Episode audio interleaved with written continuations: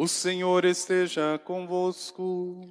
Ele está no meio de nós. Proclamação do Evangelho de Jesus Cristo segundo Mateus. Glória a vós, Senhor. Naquele dia, Jesus saiu de casa e foi sentar-se às margens do mar da Galileia. Uma grande multidão reuniu-se em volta dele. Por isso, Jesus entrou numa barca e sentou-se, enquanto a multidão ficava de pé na praia, e disse-lhes muitas coisas em parábolas. O semeador saiu para semear. Enquanto semeava, algumas sementes caíram à beira do caminho, e os pássaros vieram e as comeram. Outras sementes caíram em terreno pedregoso, onde não havia muita terra. As sementes logo brotaram, porque a terra não era profunda. Mas, quando o sol apareceu, as plantas ficaram queimadas e secaram, porque não tinham raiz. Outras sementes caíram no meio dos espinhos. Os espinhos cresceram e sufocaram as plantas. Outras, porém, caíram em terra boa e produziram à base de cem, de sessenta e de trinta frutos por semente.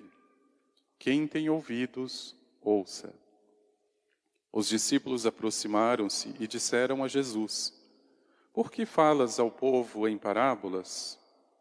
Jesus respondeu: Porque a vós foi dado o conhecimento dos mistérios do reino dos céus, mas a eles não é dado pois a pessoa que tem será dado ainda mais e terá em abundância.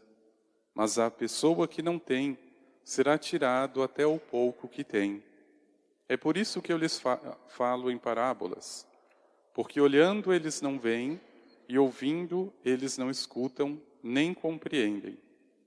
Desse modo se cumpre neles a profecia de Isaías: havereis de ouvir sem nada entender havereis de olhar sem nada ver, porque o coração deste povo se tornou insensível. Eles ouviram com má vontade e fecharam seus olhos, para não ver com os olhos, nem ouvir com os ouvidos, nem compreender com o coração, de modo que se convertam e eu os cure. Felizes sois vós, porque vossos olhos veem e vossos ouvidos ouvem. Em verdade vos digo, muitos profetas e justos desejaram ver o que vedes e não viram. Desejaram ouvir o que ouvis e não ouviram. Ouvi, portanto, a parábola do semeador. Todo aquele que ouve a palavra do reino e não a compreende, vem o maligno e rouba o que foi semeado em seu coração. Este é o que foi semeado à beira do caminho. A semente que caiu em terreno pedregoso é aquele que ouve a palavra e logo a recebe com alegria. Mas ele não tem raiz em si mesmo, é de momento. Quando chega o sofrimento ou a perseguição por causa da palavra, ele desiste logo. A semente que caiu no meio dos espinhos é aquele que ouve a palavra, mas as preocupações do mundo e a ilusão da riqueza sufocam a palavra e ele não dá fruto. A semente que caiu em boa terra é aquele que ouve a palavra e a compreende. Esse produz fruto. Um dá cem, outro sessenta e outro trinta. Palavra da salvação.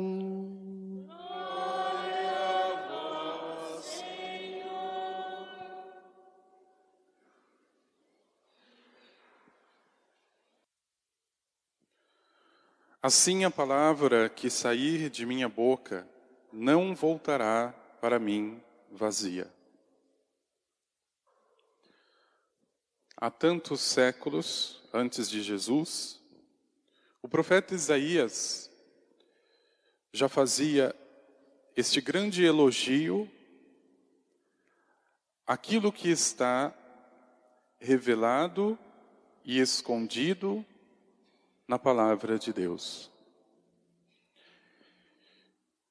Assim, a palavra que sair da minha boca não voltará para mim vazia.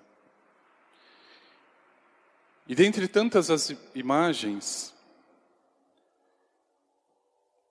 que a palavra de Deus ou a liturgia identifica, a palavra é comparada à chuva que vem irrigar a terra.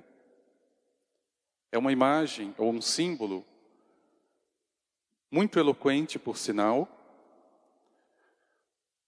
porque a chuva não desce do céu, diz a palavra, sem ter objetivo. É para fecundar. E aquele que trabalha no campo sabe muito melhor do que eu e acompanha esse milagre muito mais de perto, que quando vem a chuva, ela não apenas fecunda e produz o fruto, mas o próprio fruto produz a semente para a próxima colheita. É um milagre. É um ciclo que não acaba. Mas ao mesmo tempo, meu irmão, minha irmã, a palavra é comparada por Jesus agora como a semente. E o importante desta comparação de nosso Senhor é porque a semente depende da resposta do terreno. Ele faz questão de notar que a mesma semente pode cair em diferentes terrenos, ou seja, a mesma palavra pode ter diferentes respostas da parte do ser humano. Ou se pudesse resumir, a palavra de Deus é comparada a uma proposta de Deus. Mas de que valeria a melhor proposta, porque não existe outra melhor, sem resposta? E veja, meu irmão, minha irmã, a partir então destas comparações. Veja, do que se trata, por exemplo, a palavra de Deus, se ela não for respondida à altura, ou em outras palavras, de que valeria essa proposta tão cuidadosa de nosso Senhor? Se o ser humano como desde o princípio, fosse capaz de rejeitá-la, de ficar indiferente ou simplesmente não responder. A parábola do semeador é explicada, é explicada pelo próprio Senhor quando ele fala das diferentes atitudes mas o que é mais importante, logo depois os discípulos perguntam, e é uma pergunta muito importante: por que, que o Senhor fala em parábolas? A palavra parábola em latim significa palavra. Parece redundância, mas na verdade é a mesma coisa. Parábola e palavra é a mesma coisa. Com uma única diferença de que a parábola é uma narrativa que coloca imagens ou símbolos para que essa mensagem seja fixada com mais facilidade. Isso era feito pelos sábios de Israel. Mas quando o Senhor vai responder aos discípulos, ele diz o seguinte: Perguntam ao nosso Senhor: Por que falas ao povo em parábolas? Jesus respondeu: Porque a vós foi dado o conhecimento, mas para eles não. É por isso que eu lhes falo em parábolas. Porque eles olham, mas eles não veem.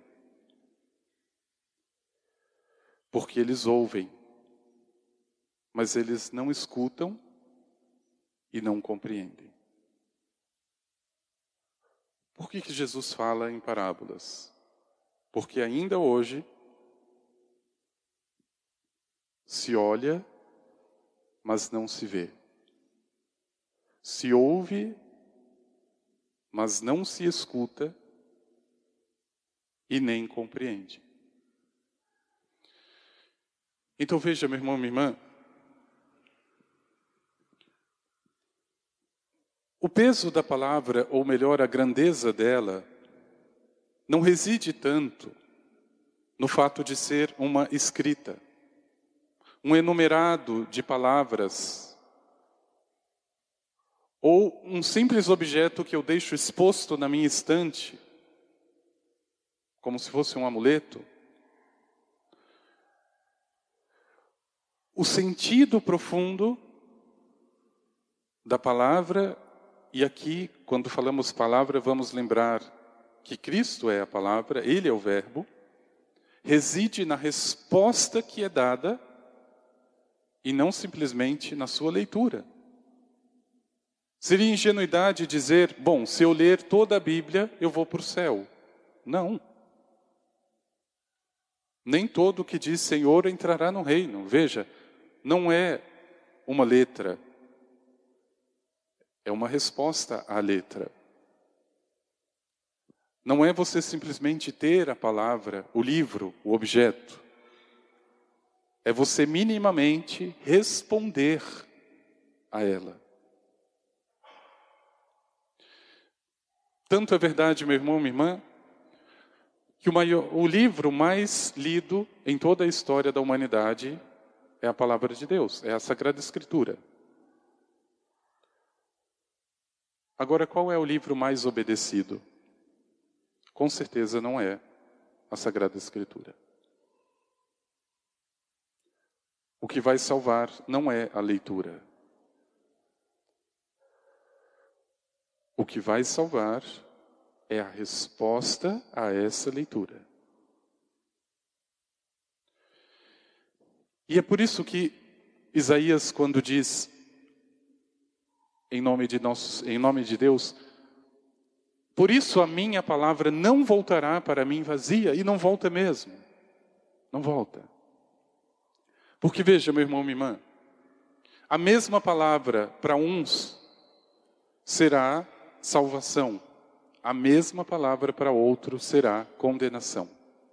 Exemplo: o que está dito no Decálogo de Moisés? Não matarás. Pois eu vou lá, me me confronto com alguém e mato. Pois esta mesma palavra que era a meu favor está contra mim. Ela nunca volta para Deus vazia.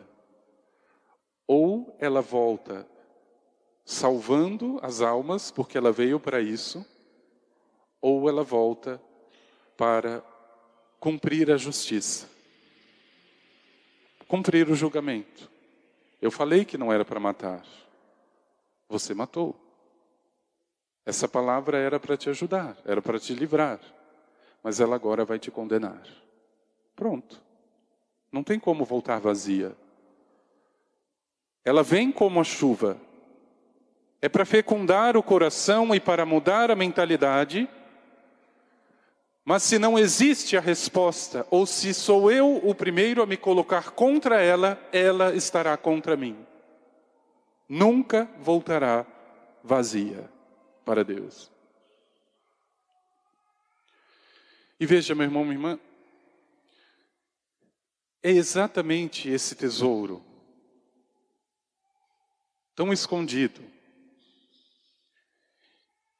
que tem sido também alvo de tanta contradição, como ou quando não se consegue ou não se quer dar uma resposta à palavra, ela vai continuar sendo um livro qualquer.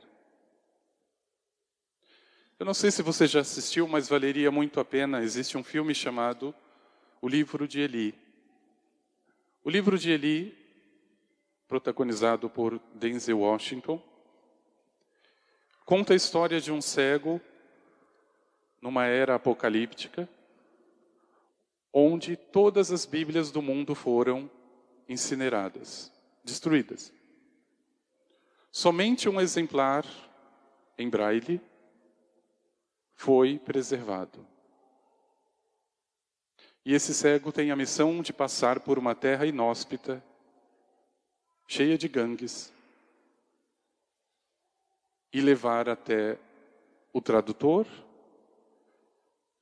porque ele, só ele pode ler em braille, o cego, e passar para o tradutor e multiplicar. Bom, já contei o final do filme, mas fazer o quê? No final das contas, uma das partes mais impressionantes é quando uma das gangues que tenta roubá-la diz, quando se pergunta um para o outro, por que você quer roubar tanto esse livro? O livro de Eli. Porque estas palavras têm poder. Mas veja, meu irmão, minha irmã. Quando é que a palavra tem poder? Quando tem resposta. Quando você lê a palavra de Deus, sem disposição para respondê-la, ela não tem poder nenhum. Mas quando você se debruça sobre a palavra de Deus, dizendo primeiro a nosso Senhor: Eu não sei o que eu vou encontrar, mas eu quero ter uma resposta para ti, Senhor. Eu não sei o que eu vou ler, mas eu quero que seja acompanhado de uma resposta. Essa palavra tem poder. Pode ter certeza.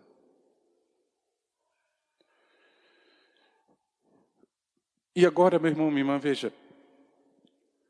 A grande contradição nesta pequena resposta dada de Jesus aos discípulos sobre esta incoerência de si.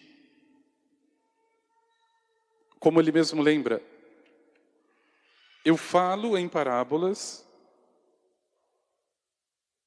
porque eles escutam, ou melhor, eles ouvem, mas eles não escutam, eles olham, mas eles não veem.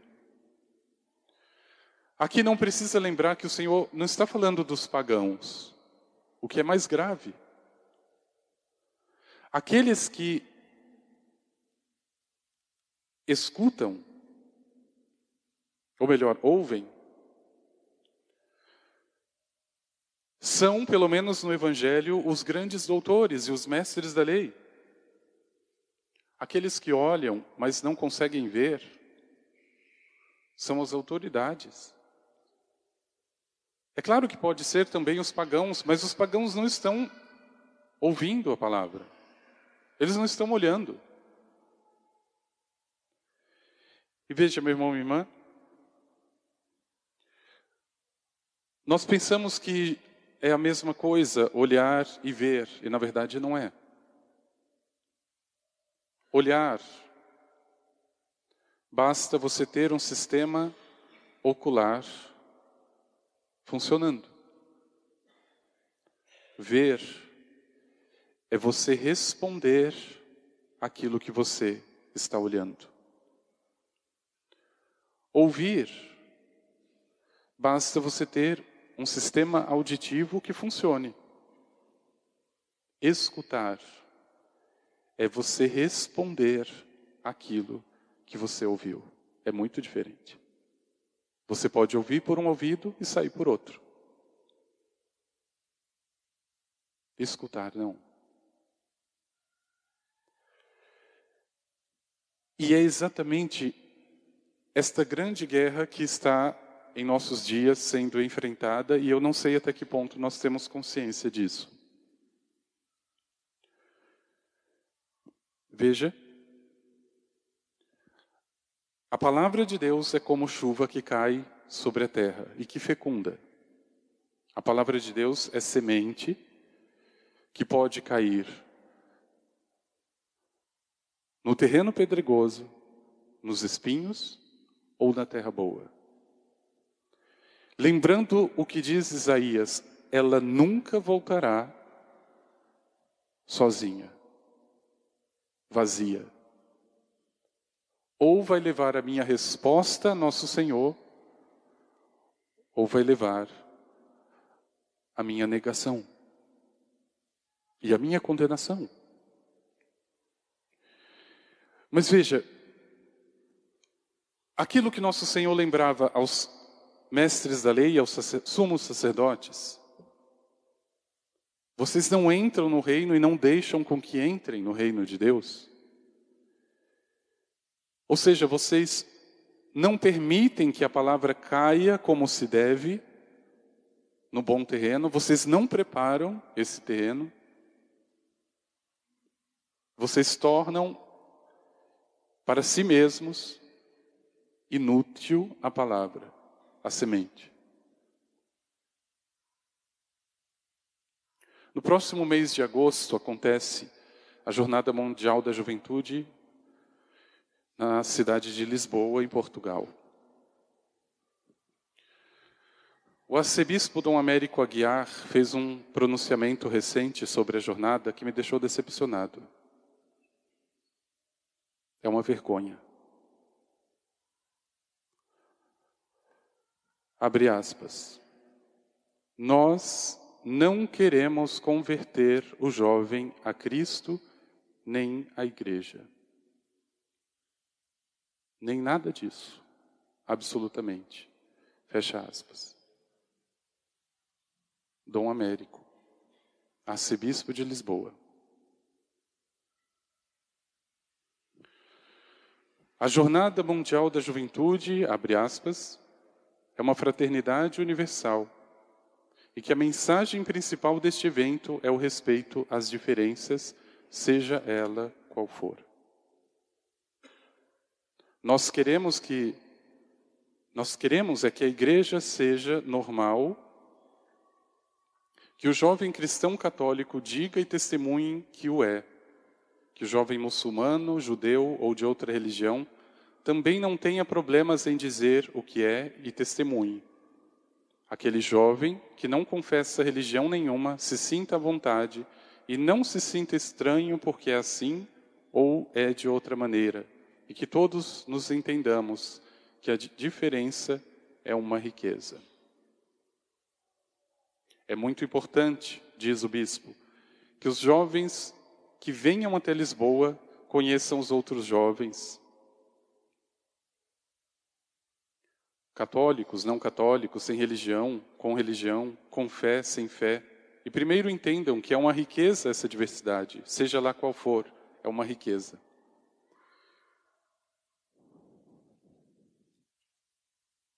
No fim, acrescenta o bispo, darmos as mãos e dizermos: Eu penso diferente, eu sinto diferente, eu organizo minha vida de modo diferente, mas nós somos irmãos e vamos juntos construir o futuro.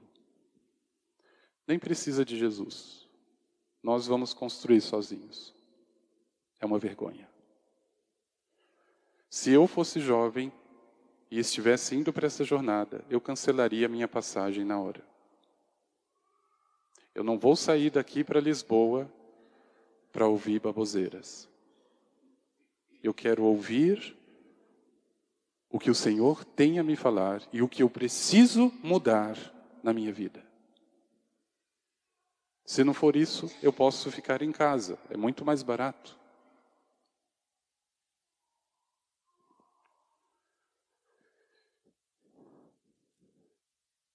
Eles ouvem mas não escutam. Os mestres da lei e os fariseus.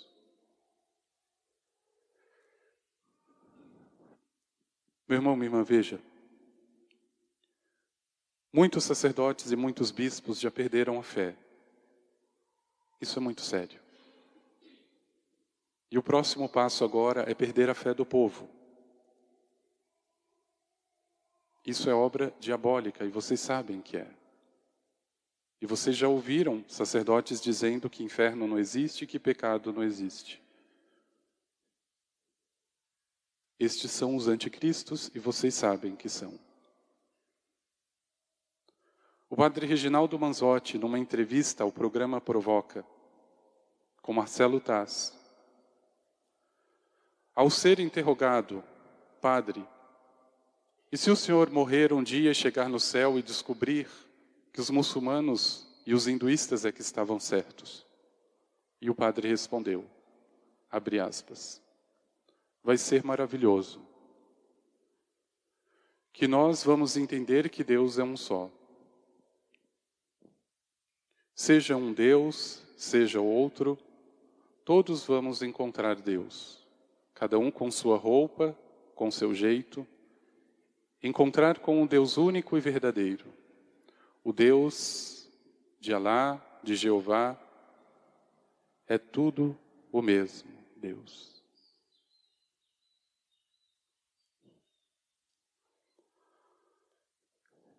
Talvez eu tenha entendido errado a passagem bíblica onde Jesus diz: Ninguém vai ao Pai se não for por mim.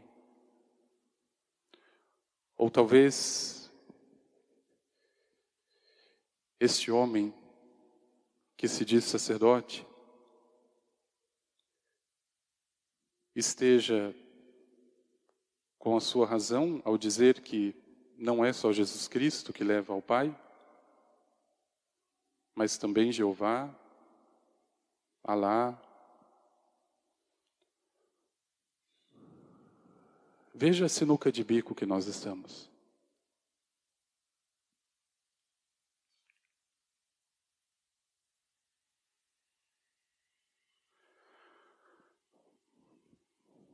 Meu irmão, minha irmã, a minha palavra nunca volta para mim vazia, diz o Senhor.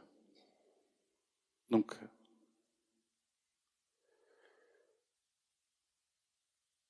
Mas é lamentável que aqueles que perderam a fé estão fazendo perder a fé do povo.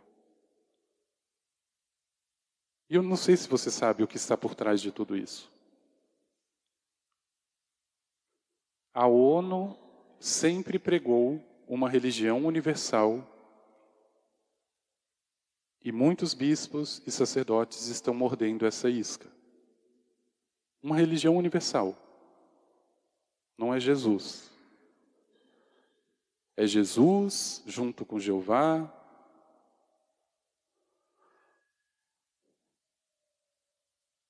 Junto com Buda, tudo junto. Vamos dar as mãos. Vamos construir um mundo melhor. E por aí vai é grave.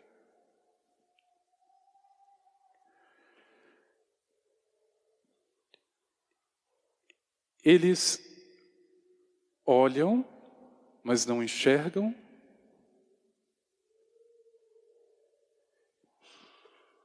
Isso talvez nunca foi tão atual. Eles ouvem, mas não escutam. E por isso pedir a Nosso Senhor essa graça especial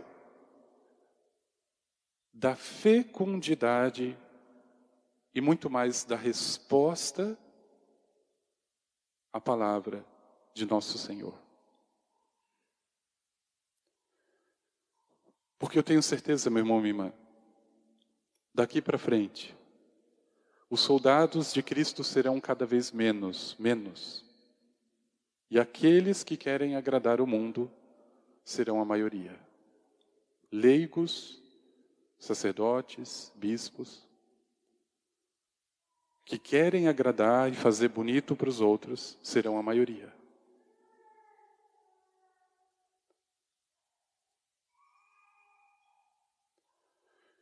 E por isso voltar sempre a origem daquilo que é a fé cristã, nosso Senhor Jesus Cristo. Veja, Eu peço, pelo amor de Deus, rezem por nós, sacerdotes. Não é difícil converter pagãos, não é difícil. A coisa mais difícil na face dessa terra é converter sacerdotes e bispos. Não são os pagãos. Rezem pela nossa conversão. Vamos pedir ao Senhor.